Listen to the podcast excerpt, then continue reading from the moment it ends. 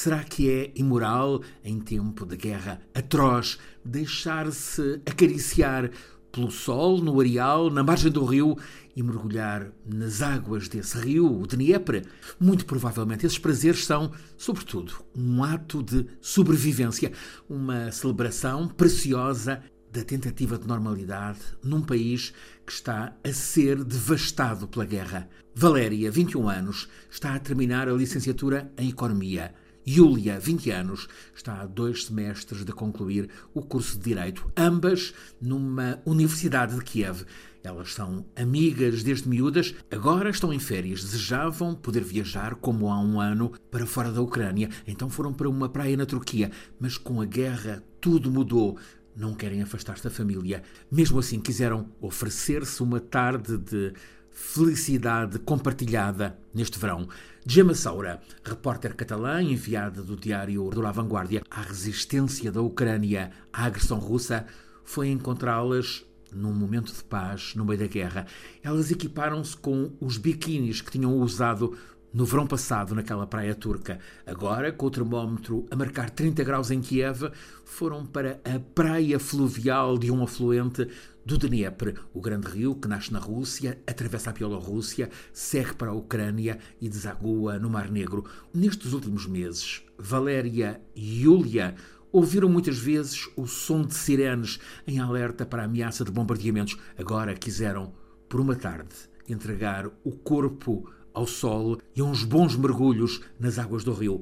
Yulia explica à repórter do La Vanguardia: quisemos viver uns momentos de tentativa de normalidade numa tarde em que tentamos esquecer a guerra evitar pensar na incerteza sobre o que é que poderá acontecer amanhã. A repórter do La Vanguardia conta que aquela praia está cheia de gente que tenta encontrar alguns momentos de consolo, como pausa na angústia quase constante pelas incertezas da guerra. Angústia é também o que sente Ksenia Bolshakova. Ela nasceu há 39 anos em Moscou, filha de um casal de jornalistas do Pravda, o jornal oficial do Partido Comunista da União Soviética. Ksenia tinha 3 anos quando o pai foi nomeado correspondente do Pravda em Paris. Foram foram todos para a capital francesa. Ela tinha oito anos quando, em 91, a União Soviética acabou, implodiu. O Pravda continuou, dividiu-se em dois títulos, um que continua a ser porta-voz do Partido Comunista, outro que é hoje jornal oficioso de Putin. De facto, sempre a mesma função, amplificador da voz do poder. Como os pais ficaram mais uns anos em Paris,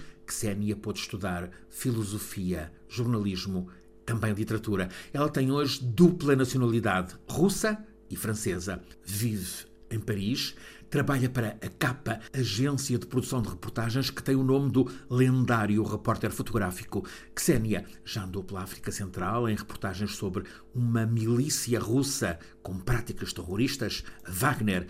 Nos últimos meses, ela foi para a Ucrânia para investigar como ali operam milícias privadas russas. Ksenia tem amigos na Ucrânia, alguns como ela, à beira dos 40 anos, mas também tal como ela, com os pais e a família na Rússia. Agora, numa sessão aberta promovida pelo canal franco-alemão de rádio e televisão RT, Ksenia contou como esses russos da geração dela e muitos mais novos vivem na Ucrânia, mas deixaram de poder dialogar com os pais. De Russes de ma génération et des plus jeunes qui disent avec cette guerre on a aussi perdu nos parents, euh, avec qui il est devenu impossible de parler. O que ela nos conta é que se tornou impossível desabafar com a família que está na Rússia, porque há um absurdo. Os filhos contam como a guerra está a destruir as casas e o futuro deles na Ucrânia. E a família, que só sabe o que é dito nas televisões russas, contesta. Diz que o que está a acontecer é uma outra coisa. O que o exército russo está a bombardear são instalações militares na Ucrânia e que os mortos são nazis. Les gamins étaient installés à Kiev, racontaient à leurs parents installés en Russie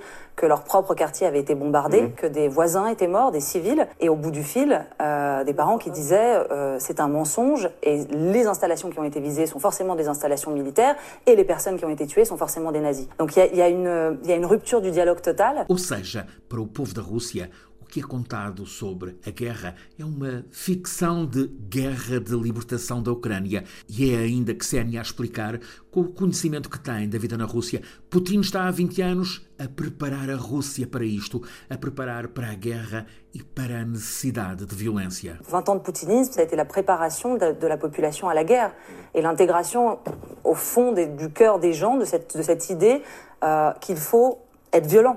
C'est ça, la société russe. São assim testemunhos sobre a montagem do inferno desta guerra.